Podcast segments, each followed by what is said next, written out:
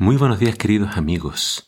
Hoy en Primero Dios te invito a que juntos leamos Génesis capítulo 15. Dice así la palabra de Dios.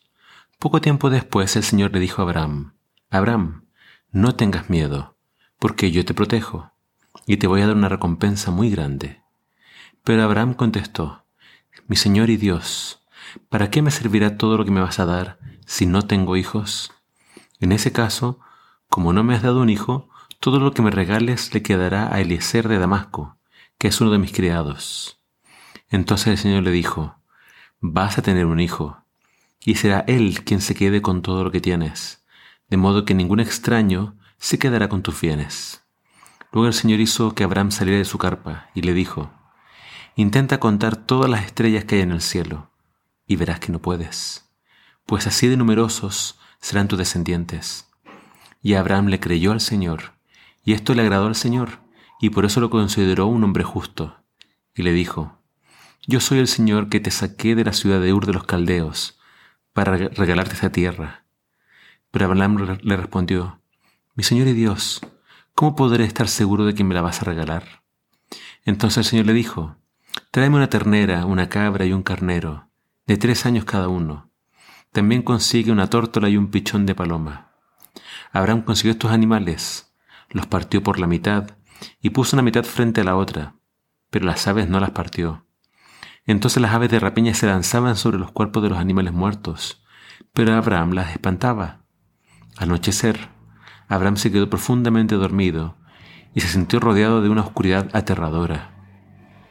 Entonces el Señor le dijo, Abraham, ten la seguridad de que tus descendientes van a vivir como esclavos en una tierra extraña y los tratarán mal durante unos cuatrocientos años.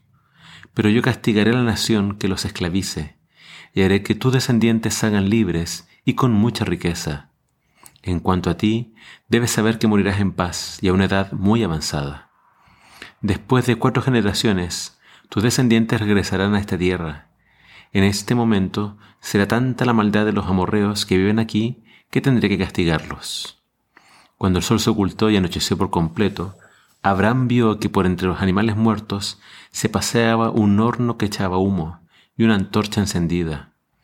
Ese día el Señor hizo un pacto con Abraham y le dijo, A tus descendientes les voy a dar toda la tierra que va desde el río de Egipto hasta el gran río, es decir, el río Éufrates.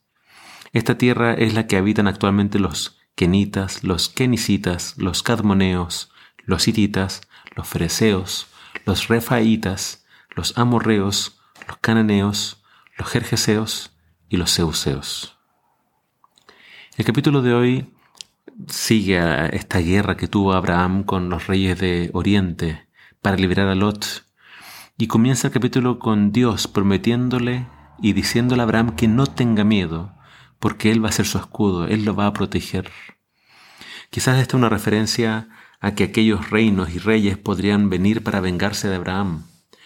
Pero el contexto del capítulo 15 más bien tiene que ver con la promesa que Dios le había hecho a Abraham de tener un hijo.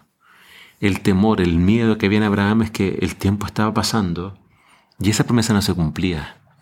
Abraham tenía miedo de que quien tuviera que heredar todo lo suyo fuera su criado, Eliezer el Damaseno. Entonces Dios le dice, no, tú vas a tener un hijo. Y para demostrarle de forma gráfica cómo iba a ser su descendencia, lo sacó de la carpa y le mostró las estrellas del cielo. Y le dijo que así sería su descendencia. Lo trascendental del capítulo 15 es que acá se nos dice que Abraham le creyó a Dios y por eso eso se le contó como justicia. De acá después entendemos este concepto de que la salvación es por la fe. Somos no salvos por algo que hacemos, sino por creerle a Dios.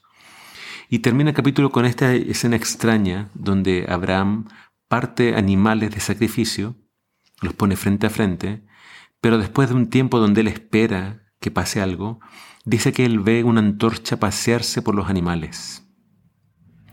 Es una escena difícil de, de explicar, pero lo que en realidad significa es que acá se hace un pacto, pero este pacto es entre un soberano y un criado. Y un pacto así significaba que a menos que una de las partes no cumpliera el pacto, sería despedazada como estos animales fueron despedazados.